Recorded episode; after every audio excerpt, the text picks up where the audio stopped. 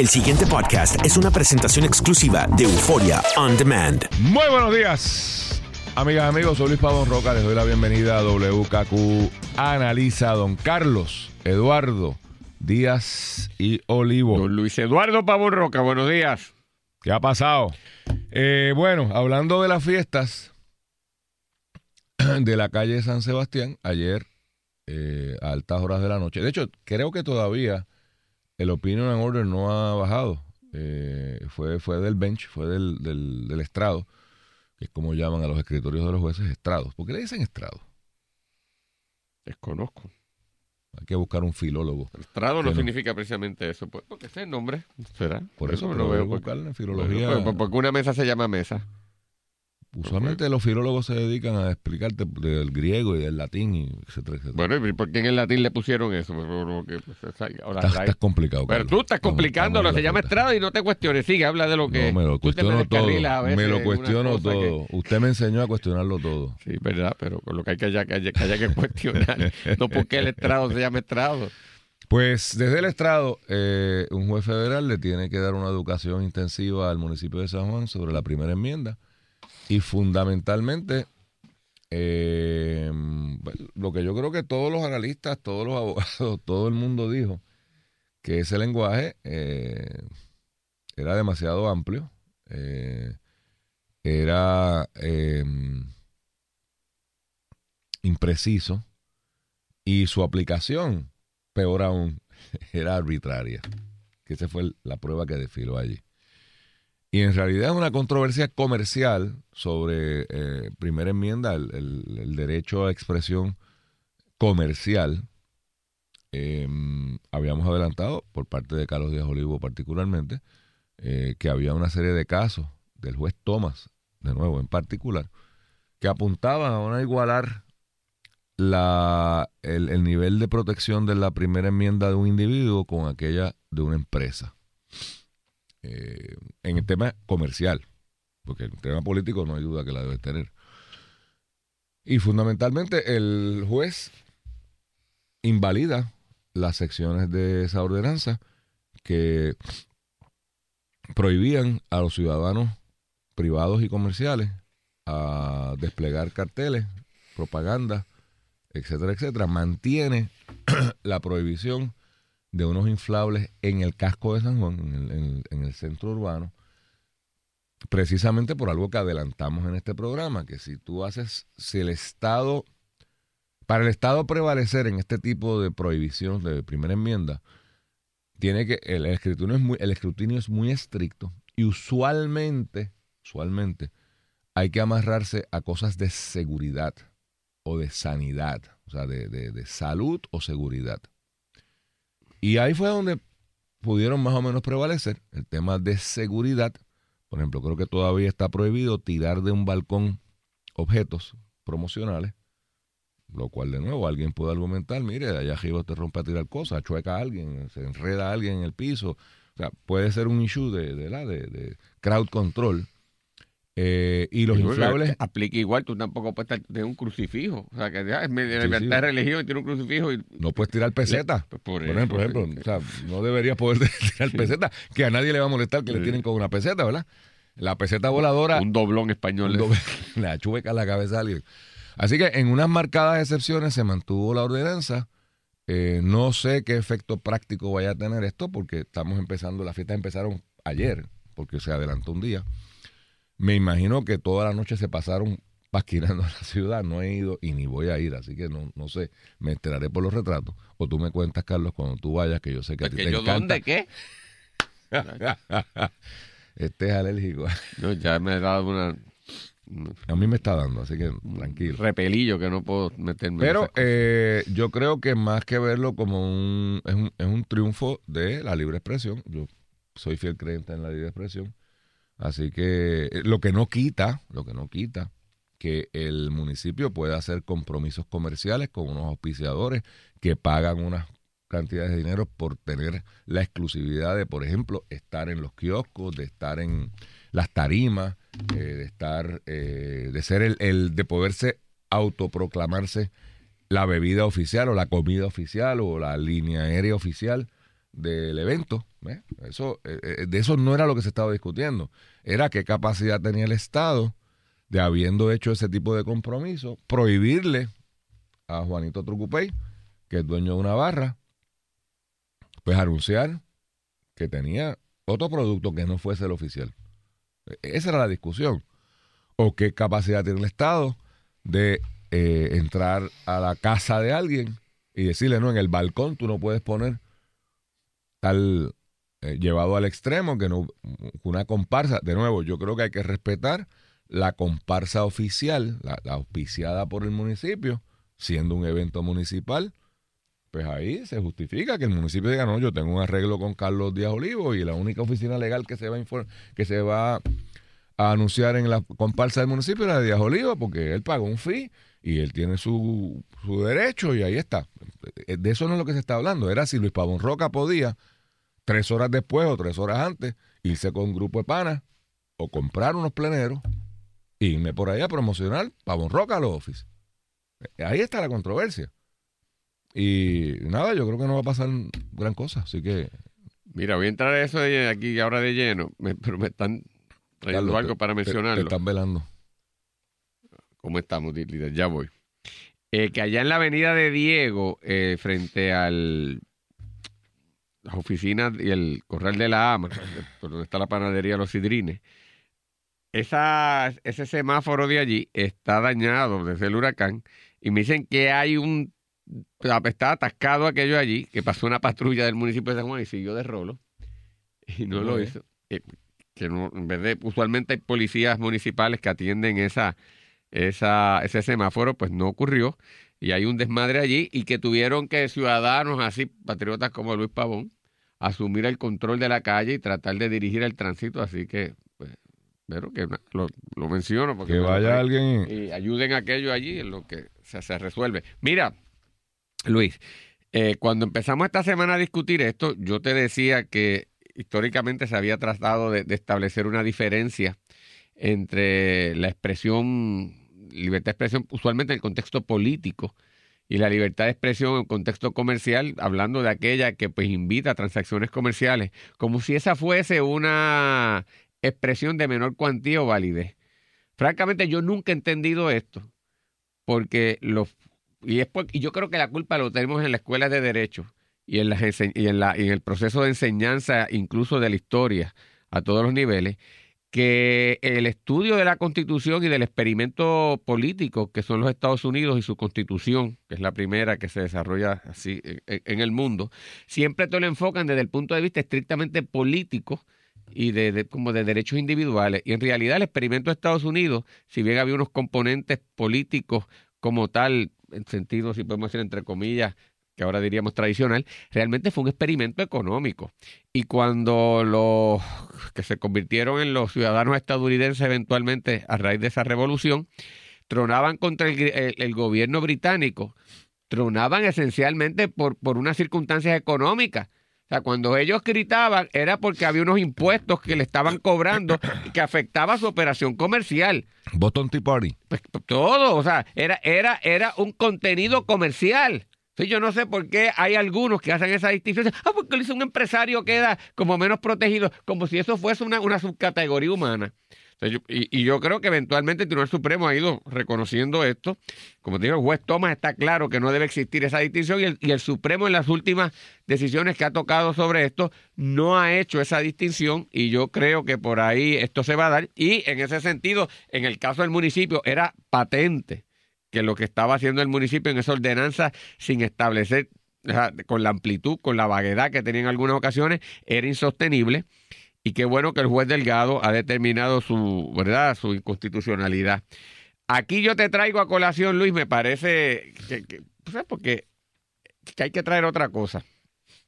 Aquí han, han atacado a la alcaldesa por unas actitudes eh, media que se cree que tiene dictatoriales, es la, va- vamos a ponerle como la palabra, y te lo trazan a la, a la situación cuando inició la fiesta a raíz de asumir su, su- la, la- alcaldía y que cerró aquello allí, sí, el Yulingrado. Y puede haber algunos elementos autócratas ahí, ¿verdad? De la, de la, de la alcaldesa.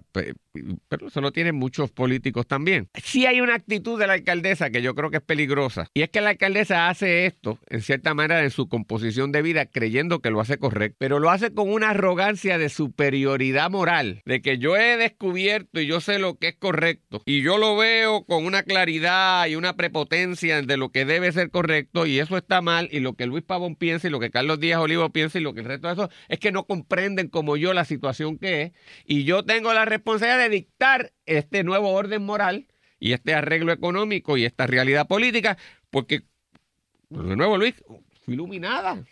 Él los iluminado. Entonces, yo lo pongo ahí, esto es lo que es. Entonces, ese tipo de actitud, cuando lo coge un político, cuando lo coge el líder religioso es peligrosísimo, pero cuando lo toma un líder político con poder, es uno de los grandes peligros de una sociedad democrática. Y lo vemos entonces aquí en una fiesta que es una expresión popular en donde legítimamente el municipio puede dar auspiciadores, debe proteger el auspicio del que ha puesto ese dinero allí, tiene legítimo derecho a regular para garantizar la seguridad, pero no tiene derecho a decirle en la casa a uno lo que uno va a poner en términos del mensaje que quiere poner, ni que en la calle discurran otras expresiones comerciales. Y, y yo quiero enfatizar esto. El mensaje comercial que le parezca más burdo a la alcaldesa, para mí puede ser muy valioso porque yo quiero saber si tú le diste a, por decir aquí, para proyectos de ejemplo, el auspicio Advil, pues yo quisiera oír a Tilenol que me dé un mensaje a mí de por qué su medicamento es mejor que Advil. Y yo quisiera oír a Advil diciéndome por qué Advil es mejor. Y si está Panadol, porque Panadol venga. Y si está Bayer como aspirina, porque el mensaje comercial a la misma vez tiene un componente informativo y en un mercado de ideas y en un mercado de productos eso es la transmisión de una información que yo, como soberano, que soy el pueblo, tengo el derecho a, recibir. Y, si me equivoqué, me equivoqué. Y a rechazar. Y a rechazar. y no es la alcaldesa, ni es Ricardo Rosselló, ni es Tommy Rivera Chávez, ni esto es Donald Trump, ni es ni de Macron, ni Rajoy, el que me va a decir a mí que yo debo ir. Entonces, hay una gente que se cree, de verdad, con la autoridad moral de dictarle al resto del país y la gente no comprende el peligro de esas actitudes que hay que combatir y erradicar. Yo estoy de acuerdo contigo a un nivel filosófico, pero discrepo de ti de que sea un problema particular de la alcaldesa. Bueno, lo exhibe continuamente. Pero es que yo creo y, lo hace, óyeme, y te lo hace de la mejor buena fe. Por eso, por eso. Pues eh, yo eso estoy claro. vamos, o sea, yo, no, eh, ese es el peligro. Porque si lo hiciera con la intención de fastidiar porque sí, porque sí, tú lo combates con mayor facilidad porque eh, es, una persona malintencionada.